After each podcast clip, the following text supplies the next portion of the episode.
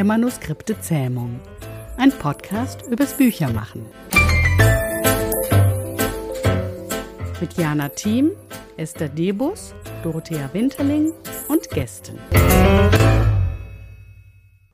Tja, Harry Potter, das Sams, Räuber Hotzenplotz, Tintenherz und, und, und. Ich wette, jede, jeder von uns erinnert sich an seine Lieblingsbücher aus der Kindheit. Kinder- und Jugendbücher sind, wenn man dem glaubt, was man so liest, immer noch sehr beliebt, gerade jetzt in der Corona-Zeit. Das heißt, Kinder sind Leseratten viel mehr als viele Erwachsene. Tja, und da muss doch Jugendbuchlektor was super Tolles sein, haben wir uns jedenfalls gedacht. Dorothea und ich, also hallo erstmal Dorothea. Ja, hallo Esther. Wir freuen uns richtig, dass wir heute Andreas Rode zu Gast haben, der uns ein bisschen hinter die Kulissen blicken lässt. Andreas ist freier Lektor und Autor. Und seit vielen Jahren schreibt und redigiert er vor allem Kinder- und Jugendbücher. Ja, jetzt würde ich mal sagen, hallo Andreas, schön, dass du da bist. Hallo. Hallo Andreas. Ja, erzähl doch mal, Andreas, wie bist du zu deinem Beruf gekommen? Hast du schon als Kind immer davon geträumt? Ha, das ist doch was, Lektor. Traumberuf mit Umwegen, würde ich sagen. Also habe ich schon. Ich wusste relativ früh, was ein Lektor ist. Ähm, habe hm. immer gerne gelesen, habe so viel gelesen, dass ich, wenn der Bücherschrank bei mir leer war, auch an den meiner Schwester gegangen bin. Das heißt also, ich gehöre zu den Jungen, die auch Honey und Nanny und Dolly und Berthe Bratt, äh, alles, was ich nicht werte, auch gelesen haben, wenn es gerade nichts anderes gab. Und ähm, bin bis heute immer noch überrascht, dass ich bei den meisten Büchern, die ich spätestens seit ich acht oder neun bin gelesen habe und die mich beeindruckt haben, oft dann nicht nur Titel und, und Autor, sondern dass ich tatsächlich mir aus irgendeinem Grund damals schon auch die Verlage gemerkt habe. Dass ich das mhm. relativ häufig zuordnen kann. Also insofern äh, war da schon vielleicht was angelegt, würde ich sagen. Und ja, ich habe dann nach dem Abi erstmal unter Gesichtspunkten wirtschaftlicher Art, Arbeitsmarkt und so weiter, mich zwei Semester lang als Jurist versucht und dann relativ schnell gemerkt, dass es nicht sinnvoll ist, was zu studieren, was einem nicht wirklich Freude macht, sondern dass man besser damit fährt oder dass ich zumindest besser damit fahre, etwas zu machen, was mir Freude macht, auch wenn es auf den ersten Blick wirtschaftlich nicht sinnvoll ist, weil Germanistik zu studieren und sofort zu wissen, dass man nicht Lehrer werden will, dann ist man mit Germanistik und Geschichtsstudium das muss man sich schon gut überlegen, aber nach zwei Semestern war ich mir sicher, dass Jurist es nicht ist, dass das andere das Richtige ist und habe halt gehofft, dass es mir gelingt, in die Verlagsbranche reinzukommen und ich habe es dann auch geschafft irgendwann. Mhm. Ja, du ähm, äh, lektorierst ja jetzt äh, Kinderbücher und Jugendbücher. Hast du dich da irgendwie spezialisiert auf eine Altersgruppe? Nicht wirklich auf eine Altersgruppe. Also es ist mhm. zum einen so, dass je niedriger die Altersgruppe ist, desto weniger werden Lektoren gebraucht, freie. Mhm. Weil natürlich äh, einen kurzen Text kann ich im Verlag mal eben nebenher machen. Also für ein Bilderbuch mhm. werde ich kaum einen freien Lektor suchen, wenn ich im Verlag ja. bin. Das heißt, das geht bei mir erst ab im Erzählenden ab einer gewissen Alter los, also acht würde ich mal sagen. Mhm. Von mhm. acht und dann bis hoch äh, in den Bereich, wo man von, von Crossover-Literatur spricht, also will heißen von, oder All-Age-Literatur, je nachdem, also ja. wo Jugendliteratur ins Erwachsene überlappt. Mhm, äh, mhm. also eigentlich dann doch alle. also ab dem gewissen Alter. Genau. Ne? Und, und im mhm. Sachbuch ist es sogar so, dass ich da auch für etwas kleinere zugange bin. Da mhm. ist dann häufig der Punkt, dass man äh, bei, bei Kindersachbüchern, ihr kennt das sicher, wenn da so Klappen sind, man kann hier was rausziehen, da was ja, rausziehen ja. und so weiter. Mhm. Das sind ja meist keine deutschen Originale, sondern die werden äh, meist mhm. erst im mhm. Englischen gemacht und dann billiger ist, wird das durchproduziert und da brauchen die vor allem Lektoren, weil die deutsche Sprache einfach länger ist ja. und die Klappen nur eine begrenzte Fläche haben und ich die Schrift nicht mhm. kleiner machen mhm. darf. Das heißt, es muss irgendjemand in der Lage sein, auf Deutsch zu versuchen, äh, es sprachlich und inhaltlich so hinzukriegen, dass es trotzdem passt. Und da sitzt man manchmal an einem einzelnen Satz auch lange, lange, lange, lange Zeit. Oh ja, das kann ich mir gut vorstellen. Das heißt also, du machst Sachbücher, aber du machst auch äh, Vorlesegeschichten, Abenteuerbücher, Bilder, nee, Bilderbücher jetzt nicht so, aber. Bilderbücher nicht, Vor, Vorlesegeschichten auch eher noch ah, nicht, ja. das auch noch für kleinere, mhm. das ganz selten. Also äh, im Erzählenden steige ich eigentlich bei mhm, acht mhm. Jahren sowas ein. Also, ja, sagtest ja. du, genau. Mhm. Und dann auch querbeet. Dann auch querbeet. Also ich habe ich hab von Rose Hill Internat für Mädchen und Pferde mhm. äh, über die, dann natürlich nicht mehr von Indit Pleiten, sondern nur noch unter dem Namen Indit Pleiten geschrieben. Für ja, Freunde, ja, ja. Äh, mhm. Bände bis zum Band. Ich weiß gar nicht mehr, wie viele Bände ich davon gemacht habe. Äh, aber auch ähm, Fantasy-Literatur, mhm, äh, äh, Jugendromane, historische Jugendromane und so weiter. Also da bin ich für alle Schandtaten offen. Da muss ich auch noch schnell kurz was äh, dazwischen fragen, weil du sagtest Fantasy, da gibt's ja äh, bei den Self-Publishern sehr, sehr große Szene. Machst du das auch oder bist du nur für Verlage tätig? Ich bin nur für Verlage tätig. Mhm. Ähm, ich würde das jetzt für Self-Publisher nicht völlig ausschließen, aber ähm, sagen wir es mal so. es ist für mich als freier Lektor einfacher und ja. angenehmer, mit äh, vorausgewählten und mit so einer gewissen Professionalität zu arbeiten. Ja. Und solange meine Auftraggeber ausreichend sind, dass da genug bei rumkommt, reiße ich mich jetzt nicht drum, zu den Self-Publishern zu gehen. Ja, okay. Das war's, was ich wissen wollte. Esther, du hattest eine Frage. Ja, ich hatte die Frage, was braucht man denn dafür? Also außer, dass man, ähm, naja, Ausklappgeschichten gut kürzen kann. Was, was macht einen guten Jugendbuchlektor aus? Also ich würde sagen, das gut, was ein Lektor immer ausmacht. Also man muss ein sprachliches Fingerspitzengefühl haben, man muss äh, sehr genau gucken. Also Kinder und Jugendliche, Kinder noch mehr, sind nochmal deutlich genauer als ähm, im Lesen als viele Erwachsene. Also die verzeihen es einem nicht, wenn ich auf Seite 20 erzählt habe, dass irgendein Junge zehn Jahre alt ist und auf Seite 250 sind zwei Jahre Erzählzeit vergangen und dann ist er aber auf einmal 13. Dann sagen die, ah, der kann doch erst zwölf sein. Das merken die. Ja. Und da muss man also viel, viel aufmerksamer sein äh, als bei Erwachsenen, denke ich. Auch was die psychologische Wahrscheinlichkeit der Charaktere betrifft, da mhm. diskutiere ich öfter mit den Autoren, so es deutsche Originalautoren sind. Und ich denke, man muss einfach äh, selber Spaß dran haben. Also ich lese auch privat nach wie vor gerne Kinderbücher, Jugendbücher. Man muss ein bisschen Spaß am Abenteuer haben. Also das geht nur, wenn so ein bisschen Herzblut dabei ist, denke ich. Ja, genau. Also gerade bei, bei erzählender Literatur. Ne? Wie ist denn das? Äh, gut, bei Kindern ab acht wird es etwas weniger mit den Illustrationen, aber da sind ja auch noch welche dabei. Arbeitest mhm. du mit denen dann eng zusammen?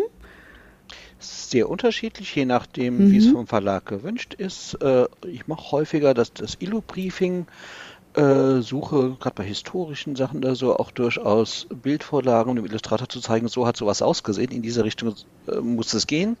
Mhm. Äh, ich achte auch drauf, gerade bei für ältere Kinder oder Jugendliche ist ja nicht genau ähm, ist ja nicht unbedingt jede Seite illustriert, sondern es muss aber über das Buch ja, ja. verteilt sein. Also schon die Auswahl, so der Blick, den Blick dafür zu entwickeln, welche Szenen lassen sich denn gut illustrieren? Mhm. Was wird sich denn mhm. eignen?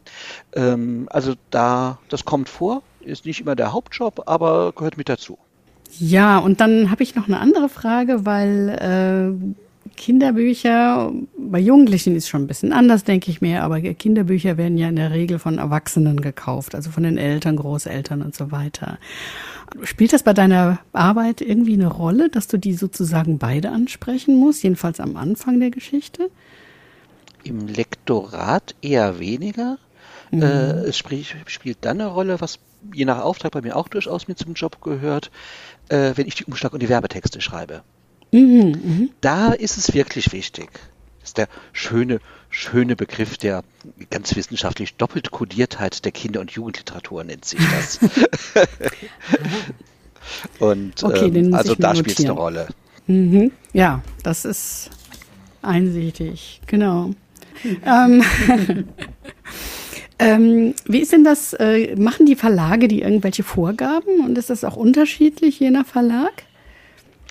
Also Vorgaben gibt es schon. Das mhm. ist häufig eher nach einem Projekt unterschiedlich. Also, dass der Verlag sich vorher überlegt hat, damit mir gemeinsam überlegt, wo ist denn die, die Zielgruppe? Ist das was Triviales? Ist das was ähm, Anspruchsvolleres? Soll das im Unterricht als Lektüre funktionieren können auch? Mhm. Ist es mhm. eher Lesefutter und wenn ja, eher für Jungen, eher für Mädchen? Also, das sind so äh, Projektvorgaben, nenne ich es mal. Mhm. Es gibt mhm. schon, schon auch Verlagsvorgaben, ja. Also, äh, zum Beispiel, also es gibt Verlage, die sind sehr, sehr genau mit ihrem pädagogischen, politischen Ethos und so weiter. Aha, das ist aha. in vielen Fällen sehr gut, das kann aber auch mal den Rahmen sprengen. Also was hatte ich mal, wenn ich, wenn ich einen Abenteuerroman im Orient spielen lasse und da ein Junge äh, von jemandem überredet wird, eine Wasserpfeife zu rauchen, Mhm. Und die dann auch noch irgendwie gefüllt ist, ohne dass er es weiß, mit irgendeinem Gift, dass er ohnmächtig mhm. ist, daraus entwickelt sich das Abenteuer und so weiter. Ja, ja. Und dann mhm. wage ich es hinterher im Illu-Briefing die Wasserpfeife illustrieren zu lassen, kriege vom Verlag gesagt, dass eine Aufforderung zum Drogenkonsum, das könnte ich nicht machen, ob ich nicht die Wasserpfeife aus dem Text auch schreiben solle und ich dann argumentieren muss, dass ja gerade die, dass er ohnmächtig wird, ja eigentlich eher sozusagen man auch als Warnung verstehen kann und außerdem, wenn ich einen Abenteuerroman im Orient spielen lasse, aber keine Wasserpfeife illustriert haben will oder wenn ich einen Krimi und sage, es darf aber keine Pistole auftauchen ab einer gewissen Altersklasse ähm, oder wenn ich äh, einen, äh, auch schon gehabt, einen Kinderabenteuerbuch, das im Wilden Westen spielt, aber ich darf das Wort mhm. Indianer nicht verwenden, ah. dann habe ich ein Problem. Mhm. Ja, hat und sich das in den letzten Jahren und Jahrzehnten geändert? Also ich nach den Diskussionen, die jetzt in letzter Zeit laufen, könnte ich mir das gut vorstellen. Ich denke schon, es hat sich was Aha. verändert. Die Verlage sind vorsichtiger, nicht immer nur aus eigenem Antrieb, sondern auch, weil sie durchaus Shitstorms kriegen unter Umständen. Ja, ja, ja. Und das, das ist dann immer so ein bisschen das Problem, dass ich denke, naja, hm. Kinder denken gar nicht so. Und dann ist das, also in vielem muss man vorsichtig ja. sein. Klar, man will ja auch etwas, etwas, ähm, ja, positiv einwirken, das eben mhm. gegen Rassismus, gegen Diskriminierung ja. und so weiter. Mhm. Andererseits, wenn dabei sozusagen das kindlich Abenteuerliche auf der Strecke bleibt, finde ich es einfach mhm. schade. Und da gibt es halt Verlage, die sind strenger und es gibt Verlage, die sind die sagen mehr, wir achten aufs Literarische oder uns ist das Abenteuer wichtig, das andere mhm. haben wir schon im Blick, aber nicht so eng. Da gibt es Unterschiede, ja. Mhm, mhm. mhm. Das ist wirklich sehr interessant. Das müssen wir bei Gelegenheit mal vertiefen. Ja. Du hast ja jetzt schon einige Fallstrecke genannt, so in Richtung Verlag oder überhaupt allgemeines Publikum. Wie ist es denn in der Zusammenarbeit mit Autorinnen und Autoren? Kann man da auch ins Fettnäpfchen treten? Kann man. Also es gibt es braucht immer ein bisschen Gespür zu merken, wie die Autoren drauf sind. Also ich habe Autoren gehabt, die auch durchaus schon viel und erfolgreich geschrieben haben, also jetzt keine ganz kleine Nummer, die trotzdem äh, mir dann zwischendurch mal ein Drittel oder ein halbes Manuskript schicken und fragen, wie soll es denn weitergehen? Ich habe keine Ahnung. Mach, mach doch mal einen Vorschlag. äh, äh, das ist die eine Seite. Die andere Seite ist, da merkt man dann relativ schnell, da muss man sehr aufpassen und immer betonen, es sind alles nur Vorschläge, was ich hier mache. Es ist dein mhm. Text und so weiter. Das muss man ein bisschen, bisschen ausloten erstmal in der Zusammenarbeit und das kann sehr, sehr unterschiedlich sich gestalten. Mhm. Also gerade weil du auch selber schreibst, denke ich, manchmal sind die Grenzen noch fließend. Ja, das ist sicher richtig. Das du schreibst sicher. auch selber für Kinder und Jugendliche? Ja, äh, allerdings in erster Linie Sachtexte. Also mhm, da mhm. tauche ich dann auch nicht unbedingt mit dem eigenen Namen auf. Also das kann mal sein, dass man sagt, das Sachbuch soll aber so wirken, als ob es äh, äh, aus einer englisch- oder amerikanischen Feder ist und dann steht ja. da auf einmal statt bei einem Kollegen und mir steht dann Ian and Jeff Kennedy als Autor ja. oder was weiß ich drauf. Mhm. oder ich habe als Verlag einen großen Namen als Herausgeber. Ähm, was weiß ich, einen bekannten Journalisten oder sowas, je nachdem, mhm. was für ein Thema es ist, oder ein Wissenschaftler, der steht als Herausgeber da, auch so, dass er eher als Autor wirkt und dann steht nur im Kleingedruckten im Impressum irgendwo, manchmal sogar gar nicht mal als Autor, sondern nur äh, als redaktionelle Mitarbeit, manchmal mhm. auch als, als Autor irgendwo ähm, unter Mitarbeit von und das sind dann die Leute, die die Texte eigentlich geschrieben haben. Mhm. Ähm, also eher, eher so auf ja. der Basis. Mhm, mhm. Was kannst du den anderen empfehlen, die sich überlegen, als Freie in dieses Metier einzusteigen? Das ist nicht so einfach. Also es, Nee, steht, das und fällt, es steht und fällt damit Glück zu haben, dass man reinrutscht. Das ist äh, sicher das, das eine. Ähm, das kann man natürlich schlecht empfehlen. Das zweite ist möglichst viel Praxis. Also will heißen, mir hat enorm geholfen, das war mein Weg und ich glaube, dass der auch vielfach sinnvoll ist. Ich habe im Studium schon enorm viel Praktika gemacht. In verschiedenen Verlagen. Vom juristischen Fachverlag über verschiedene Kinderbuchverlage, bei der Stiftung Lesen und so weiter. Also so sich, äh, habe im Buch Sortimentsbuchhandel gearbeitet nebenher noch ein bisschen. Also da einfach so an der ganzen Bandbreite vom, vom Buchmarkt und, und Leseförderung sich da zu bemühen, Praktika zu machen. Und wenn es dann noch gelingt, das Glück hatte ich dann, dass ich, inzwischen gibt es das auch als Diplomstudiengang, aber damals nur als Aufbaustudium hier in München, zwei Semester Buchwissenschaft.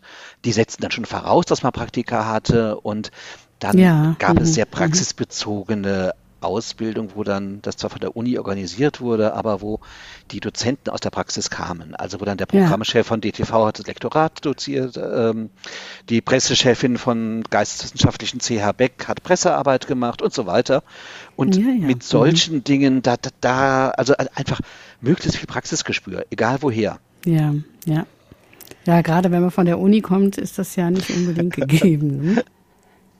Wunderbar. Jetzt hast du uns richtig, richtig Einblicke gegeben hinter die Kulissen und kann ich nur sagen, vielen Dank. Also, wenn ich nochmal neu anfangen soll, ich müsste mich sehr umorientieren. Ja, ganz herzlichen Dank, Andreas. Das war sehr aufschlussreich. Und ich hoffe auch für unsere Hörerinnen und Hörer. Ja, ich danke euch für euer Ja. Interesse Ja, merci und und auf ein tschüss. neues Okay, und tschüss. Wiedersehen. Ja, ja.